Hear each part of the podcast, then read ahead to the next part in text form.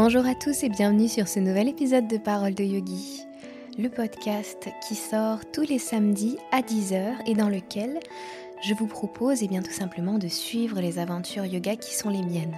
Je m'appelle Laura Cardozo et ce podcast existe depuis maintenant deux ans. Ensemble, on a d'abord commencé par faire des interviews et depuis quelque temps je prends la parole seule et ça me procure une très grande joie.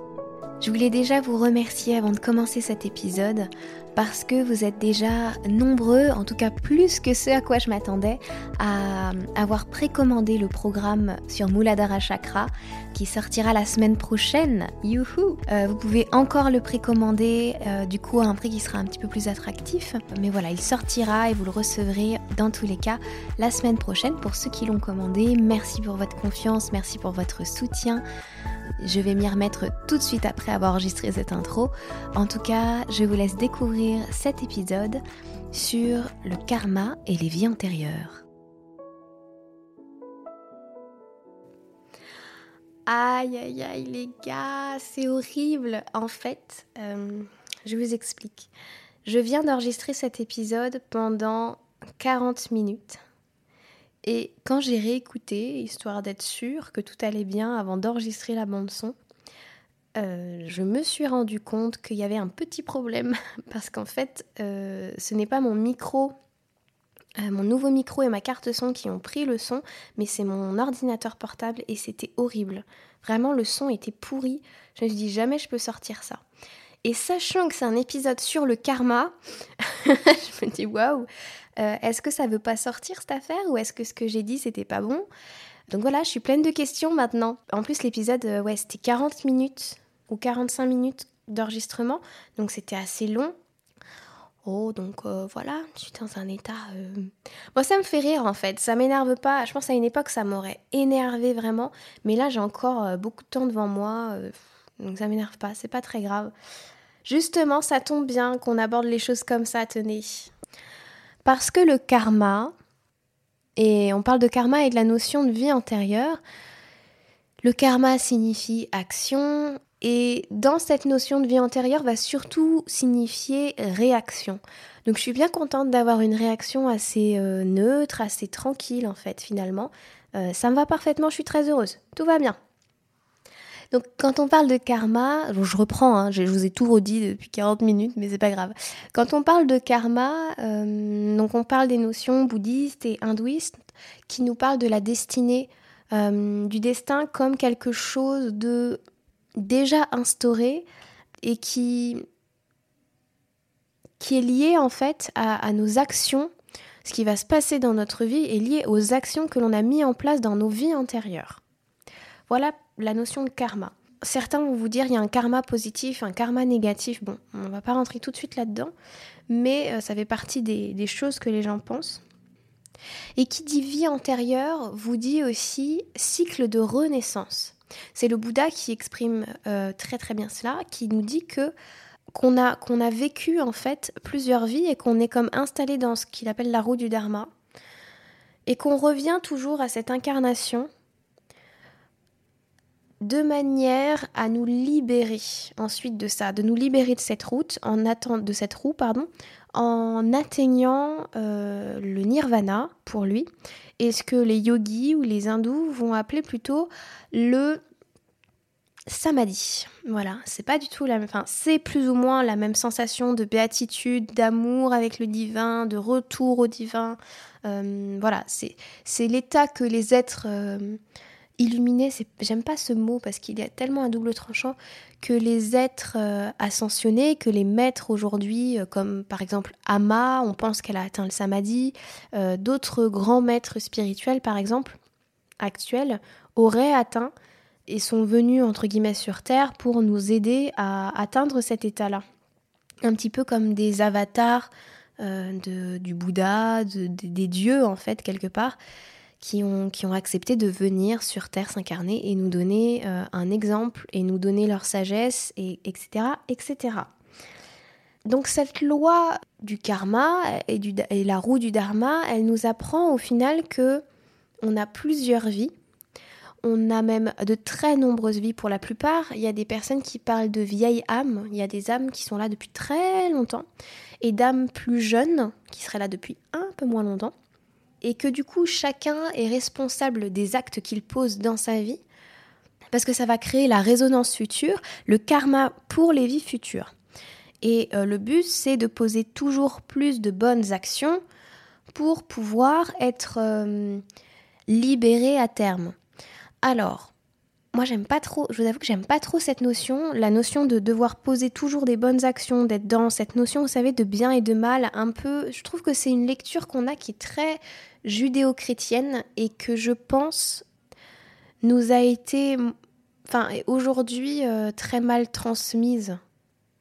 Bon, c'est que ma pensée, mais en gros, il y a ce truc, vous voyez, de euh, je dois être toujours dans le bien, faire le bien, etc. Et aujourd'hui, cette notion-là, elle nous enferme parce qu'on peut être dans la culpabilité à exprimer des parts de nous qui ne sont pas forcément celles qui sont vues comme bien. On peut avoir de la culpabilité à exprimer de la colère, à exprimer de la tristesse, à dire j'en ai ras-le-bol, à, faire certaines choses. On peut avoir de la culpabilité alors que ce sont des émotions normales qui sont des choses à vivre simplement en fait. Et on se met un poids énorme par rapport à ça. Et là-dessus, je pense que la notion de karma, elle, peut être un peu... Euh, elle peut être un petit peu lourde et que c'est pas dans cet aspect-là vraiment, c'est plus subtil que ça en fait. Il faut, il faut pas s'arrêter à cette notion de je dois faire le bien. Il faut, il faut aller un petit peu plus loin que ça. Pour améliorer son karma en fait, il faut poser effectivement des bonnes actions, mais il me semble, après c'est ma vision hein, du karma, mais il, faut être juste 100% euh, soi-même. Voilà, c'est ma vision de la mission de vie, c'est ma, ma, vision du karma, forcément. Mais euh, vous voyez, il n'y a pas non plus, vous savez, euh, de manière de dire bon bah c'est foutu, j'ai un karma pourri parce que dans mes vies mes vies anciennes, j'ai fait des trucs pourris donc aujourd'hui je peux rien faire et j'ai aucun moyen d'action là-dessus.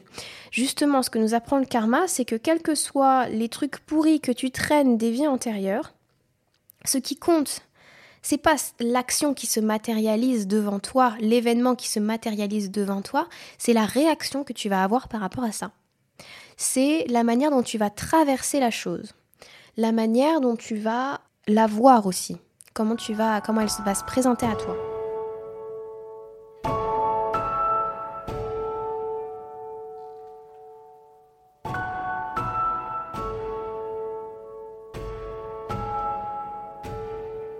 Ceux qui veulent se référer aux textes anciens, vous pouvez vous référer aux Upanishads et à la Bhagavad Gita, à l'épopée de la Bhagavad Gita.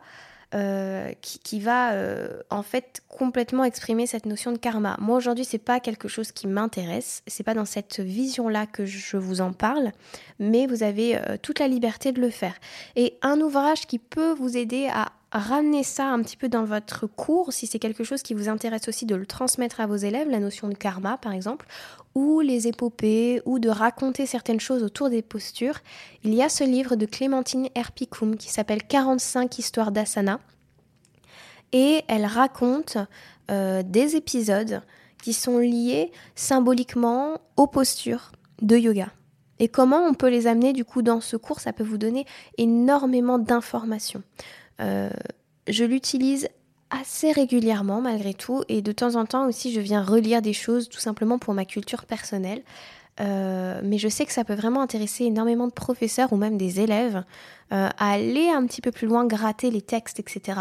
Moi aujourd'hui je suis pas là-dedans, je suis plus dans quelque chose qui est de l'ordre de mon expérimentation, qui est de l'ordre de mon savoir, Là où d'autres euh, aiment plutôt vous parler des textes et, pleinement décrire les textes, etc. Moi, c'est pas mon truc en fait. Euh, je me rends compte que plus ça passe et, enfin ouais, plus le temps passe et moins c'est moins c'est évident pour moi en fait d'aller vous parler des textes. Peut-être qu'en m'y replongeant, je prendrai le temps de vous pas de vous réciter, mais de vous parler de l'épopée de la Bhagavad Gita ou, ou du Mahabharata. On verra. C'est une porte que je ne ferme pas, mais qui n'est pas ouverte pour l'instant. Enfin, pas tout à fait ouverte, quoi.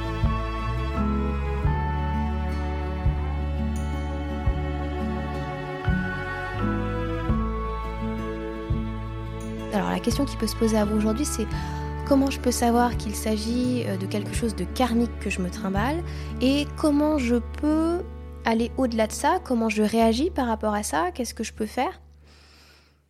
Et alors du coup, ma pensée là-dessus, c'est que euh, le karma, c'est quelque chose souvent que l'on se trimballe et, du coup qui est souvent assez lourd et qu'on... Alors il y a du karma positif, du karma négatif, entre guillemets, mais euh, je pense que ça se ressent quand la loi du karma se met en route. En fait, ça se ressent parce que euh, vous avez la sens, vous pouvez avoir une sensation de lutte intérieure, une sensation que quoi que vous fassiez, il n'y a rien à faire. Enfin, il n'y a, rien à il n'y a, rien d'autre qui peut jouer. Enfin voilà, vous pouvez tout de suite tomber avec ces notions-là dans quelque chose de très victime, quelque chose de très lourd, de très... Euh, je pense que c'est la sensation que ça donne, en tout cas.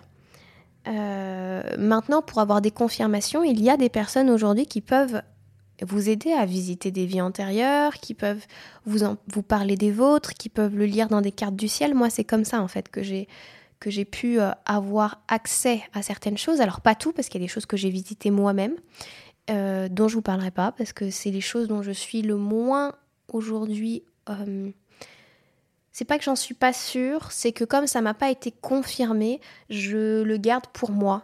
Encore, voilà, je préfère vous parler des choses qui, m'ont été confirmées, qui peuvent se lire dans, dans ma carte du ciel et, et dans une lecture karmique de mon thème de naissance notamment. Donc voilà, j'avais fait ça avec, euh, avec quelqu'un en qui j'ai entière confiance. D'ailleurs, je pourrais vous mettre son lien, euh, le lien de son site en tout cas, dans les notes du podcast si ça vous intéresse de faire le même travail avec elle, n'hésitez pas. Sachez en tout cas que pour tout ce que je vais exprimer ici, je ne peux rien vous prouver. Euh, là, je ne suis pas dans quelque chose du ressenti physique, je suis dans quelque chose qui touche plutôt à l'âme. Et donc c'est un petit peu compliqué Euh, c'est un petit peu compliqué pour moi d'aller vous dire vous n'avez pas le choix que d'adhérer à ça. D'ailleurs, vous avez tout à fait le choix de ne pas y adhérer. Euh, je comprends que ce soit un épisode notamment qui vous semble un petit peu hors sujet. Mais euh, moi, c'est un épisode que j'ai envie d'aborder depuis un, depuis un moment, que je ne me donne pas l'autorisation d'aborder depuis un moment. Et maintenant, tout ça, c'est terminé. J'ai très envie de le faire. Et ça fait partie aussi, malgré tout, du, du... Alors, j'aime pas ça, mais du folklore de pensée que les gens vont avoir sur les profs. Les gens vont vous parler de karma sans même savoir de quoi il s'agit et vont, vont naturellement vous faire des, blagues là-dessus, euh, surtout quand ils sont absolument pas euh, prêts euh, de ces notions-là, quand ils sont absolument pas touchés par ces notions-là. Donc je me suis dit que cet épisode, ça pouvait être un moyen à la fois de parler à ceux qui aujourd'hui ressentent peut-être qu'il y a quelque chose de l'ordre du karma dans leur vie. Voilà, je, je fais confiance au fait que ça touche forcément les personnes au bon moment. Puis ça me touche moi, en fait, j'avais envie d'en parler. Et au-delà de ça, ça peut être un moyen aussi d'aller dans les contours du yoga et de ne pas toujours être dans quelque chose qui est oui le yoga c'est très c'est on est dans le physique etc moi je m'intéresse à d'autres sujets. Euh, je m'intéresse à des, à des sujets un petit peu autres et visiter la notion de karma dans les cours de yoga c'est possible parce qu'en fait on est dans la notion de réaction comme je vous le disais un peu plus tôt. Et donc le cours de yoga, ça peut être une préparation à la manière dont on va réagir à certaines émotions, euh, une préparation à la manière dont on va réagir à des pensées qui ont tendance à venir souvent. Lorsque vous les expérimentez sur le tapis et que sur le tapis vous apprenez à lâcher prise, vous avez cet entraînement que vous pouvez transposer dans votre vie. Voilà comment moi je fais le parallèle. Maintenant, je ne vais pas vous en parler pendant pendant 20 ans parce que je pense que vous avez compris, mais voilà, le tapis de yoga, c'est un entraînement pour euh, la vie de tous les jours. Et dans la vie de tous les jours, il peut y avoir, si vous êtes intéressé par le développement personnel, si vous êtes intéressé par tout ce qui est spirituel, spiritualité, euh, ésotérisme, etc., il peut y avoir ces notions-là qui viennent sur le tapis de votre vie privée, sur le, voilà, qui peuvent venir euh, dans votre vie. Et à partir de là, le yoga peut être à la fois un soutien émotionnel, un soutien physique, à comment je vais réagir à tout ça, à quelle importance je vais donner à tout ça aussi? Mais ça, on va en parler un petit peu après.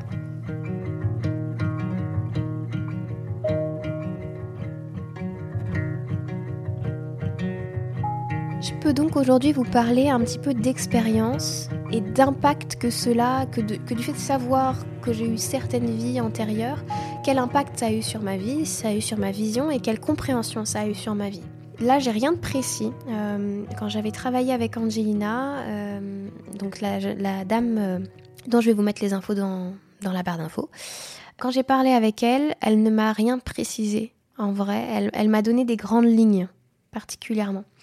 Et j'avais pas besoin de précision parce que quand elle me les a données, c'était quelque chose d'assez évident en fait. Des choses que j'avais peut-être même aussi plus ou moins visitées. J'ai eu là ce qui me parle le plus, c'est que j'ai eu des vies plutôt d'ermite, assez reculées du monde, des vies aussi où je soignais par les plantes. Euh, ça, c'est quelque chose qui me parle moins aujourd'hui parce que ça ne voilà, ça n'a pas d'incidence sur ma vie, mais la notion de soin va me parler plus. Et par contre, une chose qui me parle énormément, c'est que j'ai aussi été enseignant. Et quand je, quand je mets tout ça bout à bout, je me dis, bon, vie solitaire, enseignant, soin, il y a quand même quelque chose aujourd'hui qui se retrouve profondément dans ma vie, d'une certaine manière, parce qu'il faut être assez, assez honnête, la vie de prof de yoga, c'est quelque chose dans lequel on se retrouve euh, un peu à l'écart, quoi. Et, et je me rends compte que dans ce qu'elle m'a dit, euh, c'est tout à fait un, schéma que j'ai depuis, depuis l'enfance. J'ai tendance, depuis gamine, à me retirer un petit peu, à, volontairement m'exclure pendant un temps donné, voulu. Euh, voilà, pendant la cour de récré, il pouvait m'arriver de me mettre sur un banc, et je me souviens très bien lequel, et à regarder mes camarades jouer, et à être euh, à la fois dans mes pensées, à la fois présente. Enfin, il y, avait vraiment cette... J'avais besoin réellement par moment d'être seule, comme de me retirer pour voir l'agitation des autres en fait. C'était très étrange, mais j'adorais ça. C'était c'était plaisant et je pense que je le vivais un peu dans mes rêveries d'enfant, comme si j'étais euh, là, ça me revient, mais comme si j'étais un peu euh, un savant qui observait. Enfin, je sais pas, il y avait ce truc un peu marrant. Et du coup, ça, me parle beaucoup parce que c'est à la fois une force que j'ai développée, cette capacité d'introspection, et ce qu'elle me disait, et ce qui est particulièrement vrai, et ce qui a mis pour le coup le doigt sur quelque chose qui était particulièrement difficile pour moi à vivre, euh, c'est que euh, de fait, il y a de la difficulté à venir vivre avec les autres. Il y a de la difficulté parce que parce qu'il y a eu beaucoup de vies où c'était pas le cas et que du coup il me fallait réapprendre à être ou apprendre à être avec les autres. Euh, et dans une synergie de groupe, pas seulement dans une relation avec l'autre, avec une autre personne en face, mais avec plusieurs personnes.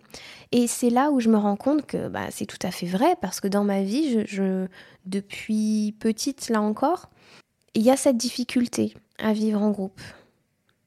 À, alors j'allais dire s'insérer dans un groupe, c'est pas c'est pas la justesse parce que c'est justement ce que je cherchais à faire et ce qui, ce qui bug. Mais euh, même de base à être dans un groupe de copines, par exemple, c'était compliqué pour moi. Je finissais toujours par en être euh, ou à me placer d'une certaine manière à être à en être victime. Donc il y, a ce truc un peu euh, qui, se retrouve aussi dans ma vie tous les jours et ce qui est très rigolo c'est que je vis on va dire peut-être 80% du temps, ma journée de travail, je suis toute seule, et 20% du temps, je vais au contact des groupes. Et j'y suis allée par contre d'une manière où je, où je m'expose, certes, c'est vrai, mais où quelque part j'ai une place différente par rapport à mon enfance, où j'ai quelque part, même si je déteste ça, euh, il faut quand même le dire, j'ai quand même un certain lead. je suis la personne qui va impulser quelque chose et pas celle qui va recevoir. Enfin, bien sûr que si, mais dans les faits euh, purs et durs, euh, je pose mon cours et je donne mon cours. Les élèves me redonnent en échange, mais c'est... Je me rends compte que cette manière d'avoir été dans une vie un petit peu dans des vies solitaires, d'ermite retiré, ça a façonné d'une certaine manière ma, façon aujourd'hui euh, d'être avec les autres. Et je décide en conscience, à chaque fois qu'il m'est donné euh, de, revisiter des vies antérieures ou de ou voilà simplement d'aller euh, alors il n'y a pas beaucoup de détails hein. il y a des vies antérieures que j'ai visitées seule où j'ai plus de détails sur ce qui a pu se passer euh, où je sais si je suis un homme si je suis une femme je connais à peu près l'époque le lieu je le vois j'ai parfois même les indications de qui dans ma vie actuelle était avec moi dans cette vie là euh, c'est des choses que j'ai pu, euh, pu faire, mais que j'ai fait seule. Et donc, comme je vous le dis, euh, comme tant que j'ai pas de confirmation, disons extérieure, je n'en parle qu'avec mes proches et je veux pas en parler euh, à tout un groupe en fait. Voilà. Pour, l'instant, ça n'est pas juste là, je veux garder ça pour moi. D'autant que c'est des choses assez. Euh, bah, c'est du, lourd quoi. Euh, donc voilà, j'ai pas envie de le partager. Mais quand j'ai accès à des informations comme ça, qu'elles soient un peu plus floues, qu'elles soient très précises, je me dis c'est une opportunité de faire autrement. Parce que si je l'ai vécu comme ça dans une autre vie, j'ai le choix aujourd'hui de réagir autrement, de d'aller expérimenter autre chose et de, entre guillemets, me libérer de, cette emprise de ce passé-là. Ou alors l'accepter tout simplement. Mais je fais un choix par rapport à ça. Quand il y a cette notion de choix dans ma vie, ça me redonne une certaine liberté. Ce qu'on disait euh, tout à l'heure, c'est que même s'il y a quelque chose de l'ordre du destin, de l'ordre de on se trimballe notre sac à dos de karma, entre guillemets, hein, c'est que des images tout ça, hein, par rapport à ça, on fait un choix conscient de s'en libérer ou d'accepter que c'est comme ça et de le vivre comme ça de nouveau dans cette vie. Mais on retrouve son libre arbitre par rapport à, ces événements-là et à ce savoir-là. Et je pense que le karma et la notion de vie antérieure ne doit nous servir qu'à ça, à retrouver notre libre arbitre, à retrouver notre, euh, notre puissance intérieure quelque part,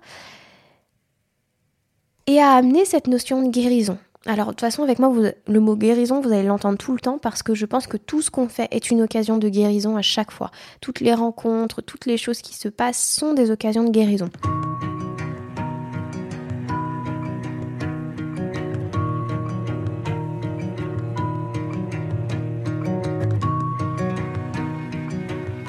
il y a une autre vie qui m'a beaucoup marquée par la... comment dire Pour le coup, c'est une vie dans laquelle je, ressens encore qu'il y a des effets aujourd'hui, mais je sais que je ne m'identifie pas du tout à ce que j'ai été. Là où, par exemple, la vie d'enseignant ou la vie d'ermite, c'est quelque chose auquel naturellement je, m'identifie facilement. Par contre, la vie dont je vais vous parler là, euh, dont je n'ai pas beaucoup de, de précision. En tout cas, elle ne m'en a pas donné. Euh, moi, j'ai intérieurement des petites choses qui me disent ah oui, c'est peut-être dans cette vie-là qui s'est passé ci et que et qu'il y a eu quelque chose de voilà euh, d'un petit peu qui, qui s'est mal terminé. Et ça, c'est la seule chose qu'elle m'a dit et qu'elle m'a confirmé. Mais en gros, dans une autre vie, j'ai alors c'est marrant, j'ai un peu de mal à vous le dire là, mais quand elle... alors je vous l'ai dit tout à l'heure, euh, quand Angelina m'a révélé ça, elle était pareille, elle avait du mal à trouver ses mots. Elle a passé, euh, elle est passée par X chemin euh, et, intérieurement, j'étais, je me disais, moi ou quelqu'un d'autre ou une autre voix en moi disait mais mais vas-y lâche le morceau.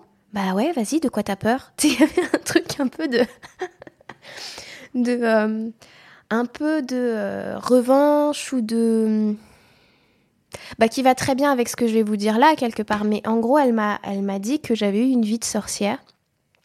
Et pas de Wicca, hein, pas de sorcière blanche, pas de. Non, de sorcière.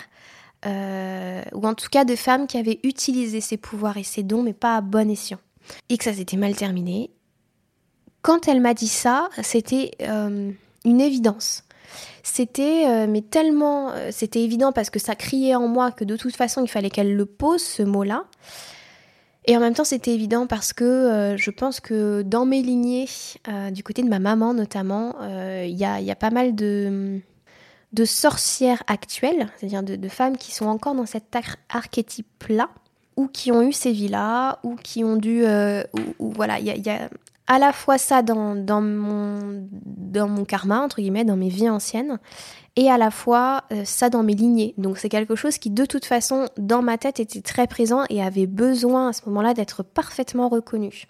Je m'étais renseignée quelque temps avant ou après, je sais plus, peut-être un an après, remarque, parce que quand je vous dis ça, je crois que ça fait, euh, fait peut-être deux ans, ou presque deux ans à mon avis, un an et demi que j'ai dû parler avec Angelina euh, de tout ça.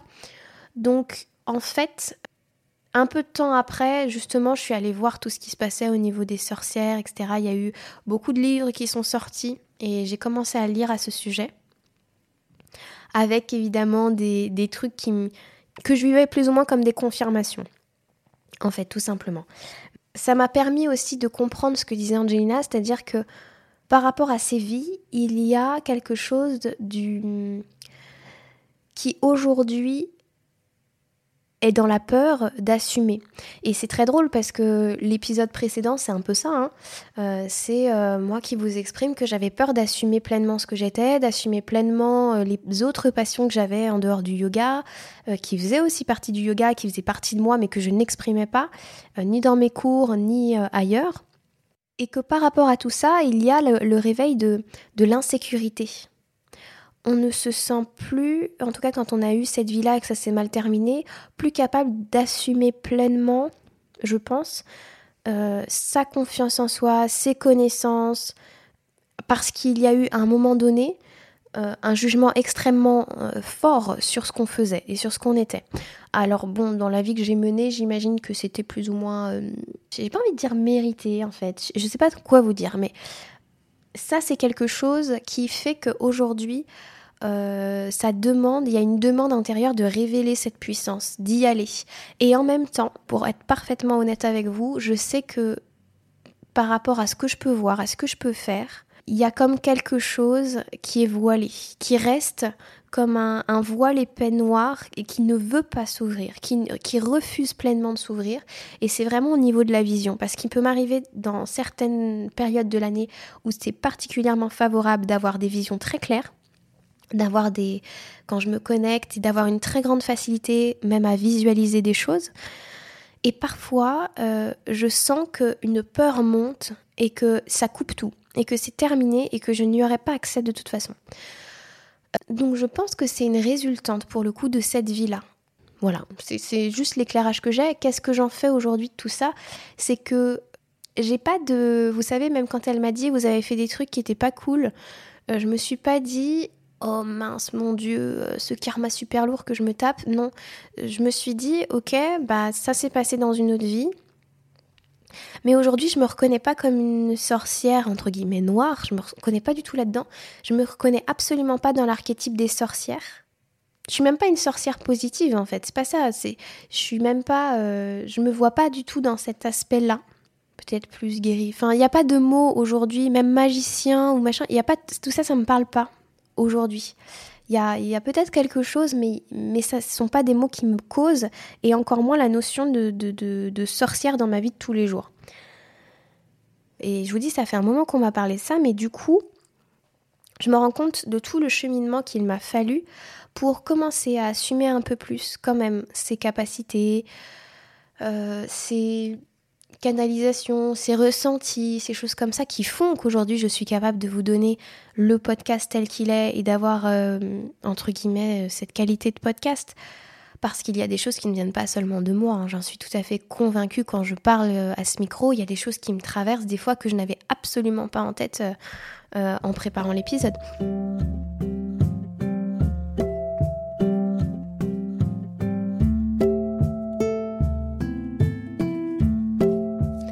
Que c'est le meilleur moyen de vivre avec ces notions de vie antérieure et de karma, c'est de pas se prendre la tête et de laisser le temps aux choses. C'est-à-dire que peut-être vous avez besoin de travailler sur une notion qui vous, avait, qui vous a été euh, apportée par la connaissance d'une vie antérieure. Je sais pas, ça peut être un truc qui demande de la confiance, etc.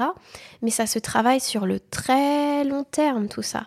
On a tendance à penser que parce qu'on va connecter une vie antérieure, parce qu'on va faire du yoga, parce qu'on va méditer, parce qu'on va se relâcher, se relaxer, pardon, on va goûter à la potion magique, on va goûter au Graal et on va être libéré instantanément.